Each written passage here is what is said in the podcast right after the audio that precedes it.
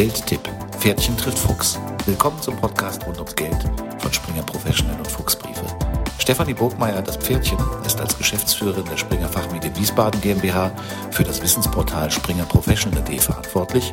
Zuvor hat sie mehr als 20 Jahre als Finanzjournalistin gearbeitet, unter anderem für die Wirtschaftswoche, die Financial Times Deutschland und das Anlegermagazin Börse Online.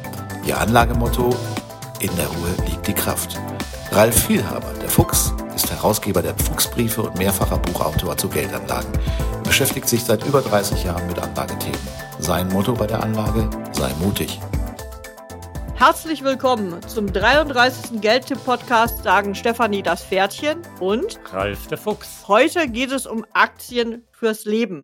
Oder genauer gesagt, für Aktien aus der Heimat, aus Deutschland, für das Leben. Das sind Aktien, um die man sich wenig kümmern muss, wenn man sie einmal gekauft hat. Man kann sie also liegen lassen, wie es auch Herr Costolani empfiehlt. Die einen sichern sich damit ein zusätzliches Einkommen, die anderen sparen damit zum Beispiel auf eine Urlaubsreise oder auf eine Verbesserung der Rente. Wir wollen auch darüber sprechen, nach welchen Kriterien man diese Aktien aussuchen sollte, diese Dauerläuferaktien, und welches unsere aktuellen Favoriten sind. Ralf, wenn du Aktien fürs Leben kaufst, wonach suchst du aus? Gestatte mir eine Vorbemerkung, Stefanie, damit bei den Zuhörern keine falschen Vorstellungen entstehen. Aktien fürs ganze Leben, denke ich, kann man gar nicht kaufen. Man heiratet ja kein Unternehmen, bis das der Tod uns scheidet, sondern will mit einer besonders langen Perspektive anlegen. Also denke an die sogenannten Witwen- und Waisenpapiere wie RWE, die heißen ja so, weil sie regelmäßig ordentliche Gewinnausschüttungen in Form von Dividenden auszahlen. Das ging gut bei RWE beispielsweise bis zur Energiewende und plötzlich wurden aus einem todsicheren Langfristinvestment Risikopapiere. So eine Entwicklung kann natürlich immer passieren, wenn die Politik sich in Geschäftsmodelle einmischt. Ich gebe die Frage also erstmal zurück. Wonach wählst du deine Aktien fürs Leben aus, Stefanie? Lieber Fuchs, da hast du dich sehr geschickt aus der ähm, Affäre gezogen. Dann, ja, so ist das. So ist das, genau. Dann fange ich mal an. Du kannst ja gerne ergänzen, wenn du Dinge anders äh, siehst oder wenn du äh, Dinge sozusagen weitertreiben möchtest. Also, ich schaue als erstes auf die wirtschaftlichen Grundlagen eines Unternehmens. Die fundamentalen Daten müssen stimmen, damit ich mich überhaupt mit einer Aktie näher beschäftige. Also, es muss ein Unternehmen mit stabilen Einnahmen und soliden Gewinnen sein. Die Bilanz sollte gesund und der Cashflow sollte stabil sein. Das ist sozusagen die Grundlage, bevor ich überhaupt tiefer einsteige. Ralf, nun du aber, was schaust du dir genauer an bei Aktien, die du für lange Zeit kaufst? Ganz wichtig aus meiner Sicht eine hohe Marktkapitalisierung und ein hoher Streubesitz. Das schützt mich davor, dass einzelne Investoren ihr Spielchen mit einem Unternehmen spielen und den Kurs manipulieren können. Außerdem kann ich dann jederzeit verkaufen und erhalte wahrscheinlich auch einen fairen Preis, der sich am Markt gerade gebildet hat. Jetzt bist du nochmal dran, Stefanie. Welche weiteren Kriterien fließen aus deiner Sicht ein? Also ich suche nach Unternehmen, die einen nachhaltigen und dauerhaften Wettbewerbsvorteil gegenüber ihren Konkurrenten haben. Also zum Beispiel durch eine starke Marke oder durch starke Marken, durch Patente, durch Netzwerke oder durch andere Faktoren. Diese Unternehmen haben nämlich die besten Chancen, langfristig erfolgreich zu sein. Ralf, nun wieder du. Worauf achtest du noch? Ich habe noch den Punkt der Dividendenhistorie. Unternehmen, die regelmäßig möglichst hohe Dividenden ausschütten und ihre Dividenden im Laufe der Zeit auch erhöhen, das kann ja eine stabile Einkommensquelle für lang, langfristige Investoren darstellen. Und äh, damit kann ich dann, was auch immer, mein regelmäßiges Einkommen, meine Rente aufbessern. Wieder zurück, Stefanie. Was fällt dir noch auf oder ein? Ich schaue noch auf die menschliche Seite, also auf die Qualität des Managements. Wie lange ist das schon an Bord? Wie gut harmonieren die Personen miteinander? Wie oft streiten sie sich und man liest das in den Medien? Wie löst es Konflikte? Also ein Unternehmen, was von einem, ich nenne es mal, Ampelmanagement geführt wird, würde ich nicht kaufen. Da ist mir zu viel Auseinandersetzung drin, zu wenig klare Linie, denn nur ein kompetentes und verantwortungsbewusstes Management wird langfristig erfolgreich sein. Deshalb schaue ich eben auf die Erfolgsbilanz des Managements. Mhm. Naja, wenn wir in der nächsten Folge dann internationale Aktien fürs Leben vorstellen, werden wir den Kriterienkatalog ja noch ergänzen um sozusagen zweitwichtigste Aspekte. Also, wer jetzt zuhört, auch dann dabei sein. Ich möchte aber jetzt gerade nochmal zusammenfassen. Aktien fürs Leben kann man liegen lassen. Es gibt aber x Punkte, wann man eingreifen muss, nämlich Beispiel 1, die Politik rüttelt am Geschäftsmodell. Beispiel 2, es gibt eine disruptive technische Innovation, die das Geschäftsmodell des Unternehmens in Frage stellt. Oder das Top-Management wechselt. Oder ein Großaktionär tritt ein und erhält bedeutende Mitspracherechte. Also das alles muss man immer im Blick haben, da kommt man nicht drum herum. Jetzt aber, Stefanie, was ist deine Nummer eins unter den Daueraktien? Ja, jetzt wird's ja spannend. Zunächst mal auch da eine Vorbemerkung. Wir haben uns ja darauf geeinigt, dass jeder von uns fünf Aktien vorschlagen darf. Interessanterweise haben wir festgestellt, dass drei Aktien, die wir vorschlagen wollten, also beide vorschlagen wollten, dass wir die beide auch im Depot haben. Um äh, das von Anfang an zu sagen, dabei handelt es sich um die Allianz, BASF und die Deutsche Telekom. Deshalb fange ich mal mit A wie Allianz an. Für mich ist die Allianz der Inbegriff eines stabilen deutschen Unternehmens, da sie schon vom Geschäftszweck her langfristig denken muss. Mittlerweile nicht nur in Deutschland aktiv, sondern international. Und sie ist bereits seit 1890 unterwegs. Also seit 1890 sichert die Allianz die finanziellen Folgen von Lebensrisiken ab. Klar wurden in der 130-jährigen Geschichte auch Fehler gemacht. Wir denken an den Kauf der Dresdner Bank und dann wieder den Weiterverkauf an die Commerzbank. Das hätte man sicherlich anders äh, machen können. Aber insgesamt hat das Unternehmen alle Krisen bislang sehr gut überstanden. Und mit einer aktuellen Dividendenrendite von fünf Prozent, einem Kurs-Buchwert-Verhältnis von unter zwei und einem KGV von elf ist die Aktie aktuell attraktiv bewertet. Ralf, nun deine Nummer eins. Mhm. Ich mache mal mit B wie BASF weiter. Also ein Chemieunternehmen ist in einer Vielzahl von Branchen tätig, darunter Chemikalien, Kunststoffe, Agrarwirtschaft, Öl. Und die BASF ist eines der größten Chemieunternehmen der Welt. Die durchschnittliche Dividendenrendite der vergangenen zehn Jahre lag bei 4,7 Prozent. Das finde ich ordentlich. Und aktuell notiert BASF zudem vergleichsweise günstig nämlich unterm zehnjährigen Kurs-Gewinn-Verhältnis und unterm Zehnjahresdurchschnitt beim Kurs-Buchwert-Verhältnis. Jetzt bist du, Stefanie, mit deiner Nummer zwei dran. Ja, meine Nummer zwei fängt auch mit B an, nämlich BMW. Die Bayerischen Motorenwerke sind zwar kein Automobilhersteller der allerersten Stunde, wie zum Beispiel Mercedes-Benz. Sie sind erst im 20. Jahrhundert an den Start gegangen. Aber BMW ist ein Hersteller, der immer durch eine große Modellpalette überzeugt hat. BMW war auch der erste Hersteller in Deutschland, der eine eigene Modellreihe für Elektroautos hatte. Und anders als andere Hersteller beschränkt sich BMW nicht auf eine Technologie, also auf eine Antriebstechnologie, sondern nutzt mehrere. Und für mich ist es noch nicht entschieden, welcher Antrieb sich am Ende durchsetzen wird. Und das ist etwas, äh, was in meinen Augen sehr stark für BMW spricht, nämlich offen zu sein und reagieren zu können, je nachdem, wie sich die rechtlichen Vorgaben entwickeln. Das muss man sich auch leisten können, ähm, sozusagen auf mehreren Hochzeiten zu tanzen. Und dafür verantwortlich ist, dass BMW zu einem großen Teil in Familienbesitz ist, nämlich der Familien Quandt und Klatten. Und Familien bringen immer eine große Stabilität in ein Unternehmen. Auch das ist ein Argument, was für mich für äh, BMW spricht. Die Stammaktien haben derzeit eine noch höhere Dividendenrendite als die Allianz. Das äh, Kurs-Buch-Verhältnis liegt sogar unter eins. Und äh, weil viele eben nicht daran glauben, äh, dass ähm, es noch Verbrenner auf längere Zeit geben wird und allein auf E-Auto setzen. Deshalb ähm, ist für mich BMW eine Aktie fürs Leben, egal wie sich die Antriebstechnologie entwickelt. Ralf, nun deine Nummer zwei. Mhm. Ja, gut argumentiert. Also nimmst du BMW, dann greife ich zur Konkurrenz aus Stuttgart. Mercedes-Benz ist ja ein starker Konkurrent im Top-Segment, innovationsstark, wie ich finde, auch gut geführt, hat ein gutes Umfeld. In Baden-Württemberg, da gibt es ja noch äh, Fachkräfte im Großraum und die Stuttgarter, die spucken ja auch eine sehr hohe Dividende aus. Und im 10-Jahres-Durchschnitt sind das immerhin über 5 Prozent. Das gefällt mir. Und dann noch aktuell haben die Mercedes-Leute ja einen Bewertungsmalus. Sie sind eben kein reiner E-Auto-Hersteller, wie BMW ja auch nicht. Dafür sind sie aus meiner Sicht aktuell sehr günstig, also ein Kauf. Apropos Kauf, was ist die Nummer drei, Stefanie, bei dir? Ja, da sind wir bei einer Aktie, die wir beide schätzen, nämlich die Deutsche Telekom. Die Aktie dürfte bei vielen äh, Deutschen im Depot liegen, ähm, vor allen Dingen, die sich schon länger mit dem Thema Börse beschäftigen. Schließlich war ihr Börsengang einer der großen äh, Stunden des deutschen Kapitalmarktes.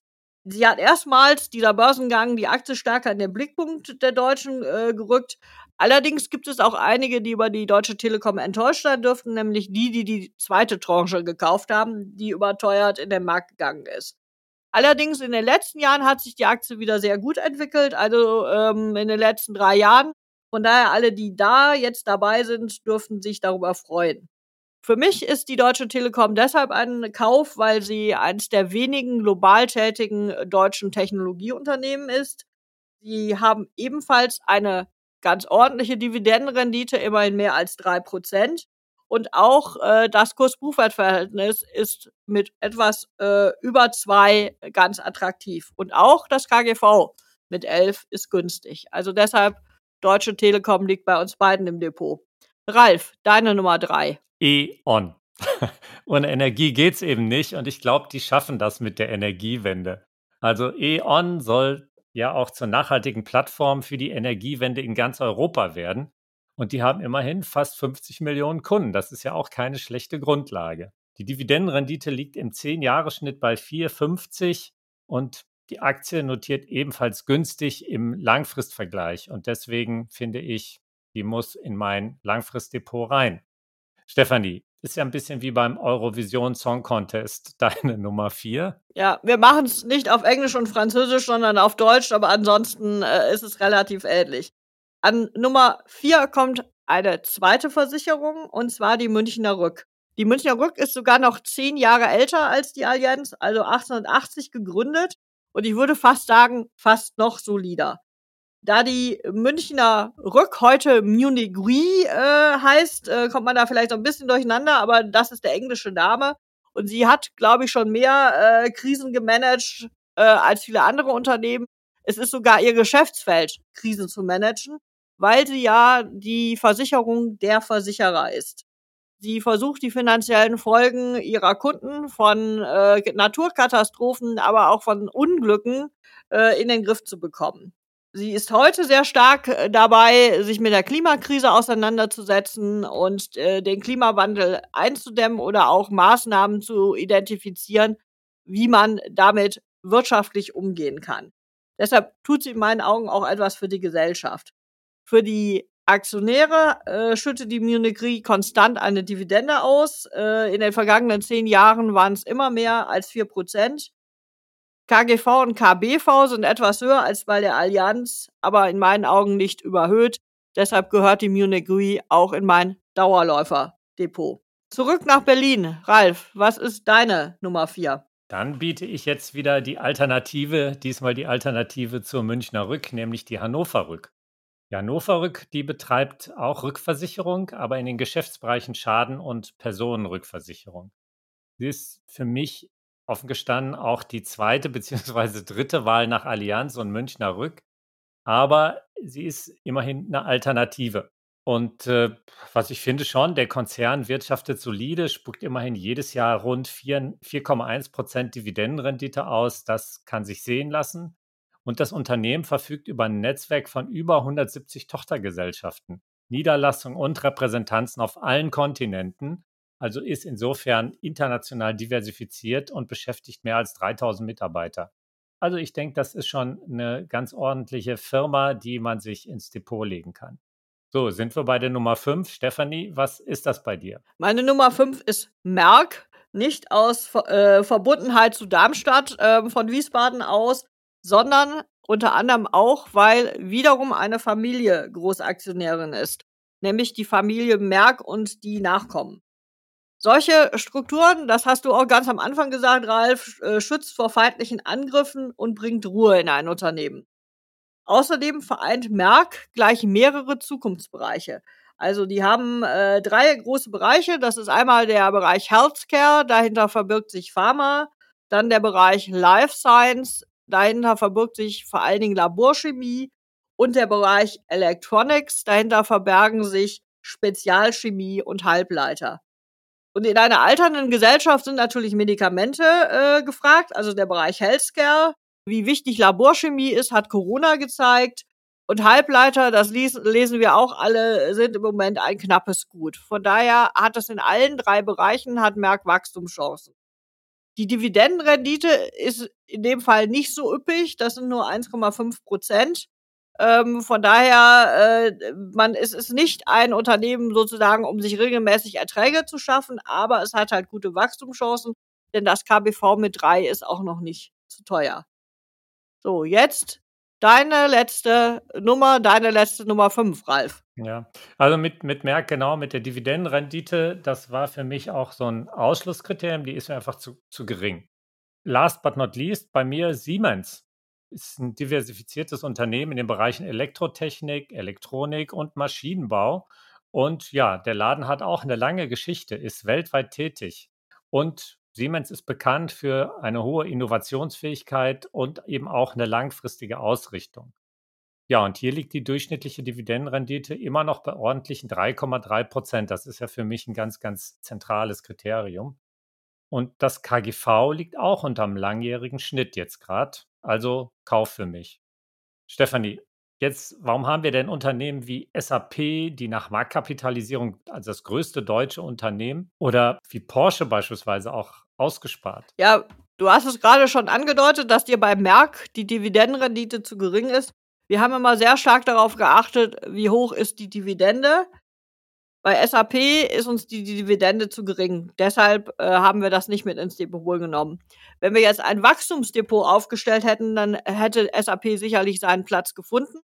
Dieser Aspekt, unter dem wir heute die Aktien beleuchtet haben, ist eben die der Dauerhaftigkeit, der Langlebigkeit in Anführungszeichen für ein Depot. Und da gehören sie in unseren Augen nicht dazu. Ralf, wenn wir jetzt diese zehn Aktien, die wir ausgewählt haben, betrachten, würdest du die alle auf einmal kaufen oder wie würdest du vorgehen? Nö, also man muss ja nicht mit allen zehn Aktien gleich beginnen. Man sollte sich auch äh, nicht auf eine beschränken, ist ja klar. Also vielleicht mal mit sechs, wenn ich insgesamt zehn kaufen will, um das Risiko zu streuen. Und dann würde ich entweder in Schwächephasen mit, äh, sagen wir jetzt einfach mal 1000 Euro, erst die eine, dann in der nächsten Phase die nächste dazu kaufen und so weiter.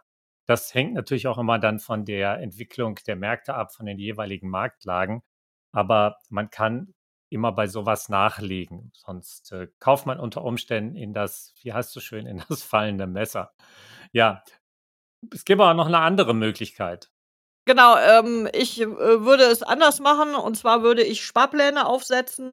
Äh, da muss man halt schauen, äh, sozusagen, wie viel Geld man im Monat zurücklegen kann, ob man wirklich auf alle zehn Aktien ähm, einen Sparplan einrichtet, meinetwegen von 100 Euro. Oder ob man sagt, äh, das ist mir zu viel, also 1000 Euro habe ich im Monat nicht zur Verfügung.